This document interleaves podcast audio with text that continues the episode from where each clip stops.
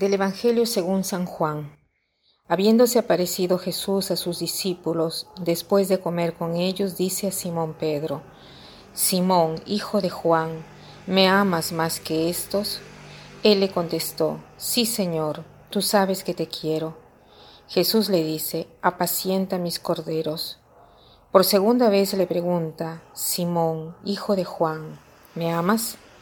Él le contesta, Sí, Señor, tú sabes que te quiero. Él le dice, pastorea mis ovejas. Por tercera vez le pregunta, Simón, hijo de Juan, ¿me quieres? Se entristeció Pedro de que le preguntara por tercera vez si lo quería y le contestó, Señor, tú conoces todo, tú sabes que te quiero.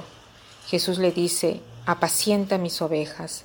Te lo aseguro, cuando eras joven, tú mismo te ceñías e ibas a donde querías pero cuando seas viejo, extenderás las manos y otro te ceñirá y te llevará a donde no quieras.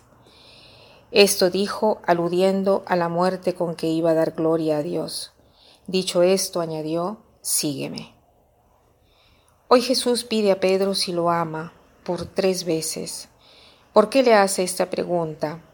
Jesús quiere confiarle a Pedro la tarea de guiar la iglesia, de nutrir la iglesia, es una tarea grande y Jesús se quiere asegurar solo de una cosa, si Pedro realmente lo ama, si Pedro está unido a él, porque una vez que existe esta unión, la garantía de que sea guiada, que la iglesia vaya hacia el Señor es una garantía absoluta. O sea, cada tarea la podemos llevar adelante si el Señor está en medio. Y esto es verdad incluso en nuestras familias. Por ejemplo, si un padre quiere verdaderamente al hijo, debe primero amar a la, a la cónyuge, a la esposa. Si queremos el bien de nuestro hijo, debemos, como padres, amarnos entre nosotros. Si en una familia el padre y la madre no tienen una buena relación, no están de acuerdo, los hijos sufren porque no viven en un clima de amor. Si queremos ver a nuestros hijos en un clima de amor, debemos amarnos como esposos.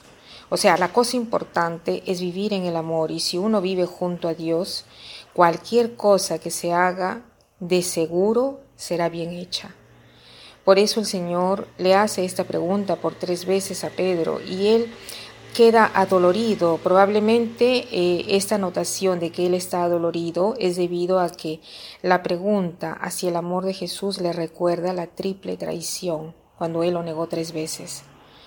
Y después Jesús dice, te lo aseguro, que cuando eras joven, tú mismo te ceñías e ibas a donde querías, pero cuando seas viejo, extenderás las manos y otro te ceñirá y te llevará a donde no quieras.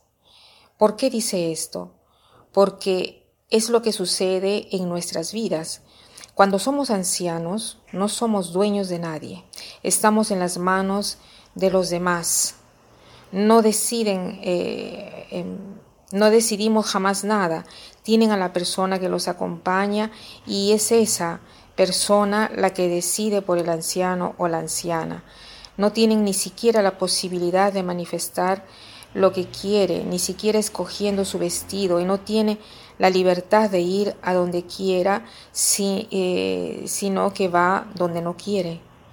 Debemos entonces apreciar los años en los cuales podemos decidir por nosotros mismos y tener esa humildad de aceptar ser guiados de los demás, aunque no lo querramos. Es como afrontar una muerte, la muerte a nuestro yo ya sea cuando estamos jóvenes para apacentar la grey o cuando somos ancianos para apacentar nuestra condición. Para terminar, quiero citar una frase del patriarca de Jerusalén que les dice a un grupo de sacerdotes jóvenes que le habían preguntado cómo guiar la parroquia y él responde así, si tú mueres, tu grey vivirá, si tú vives, tu grey morirá. O sea, si tú eres egoísta, tu grey vivirá y si tú mueras a tu egoísmo, tus parroquianos florecerán.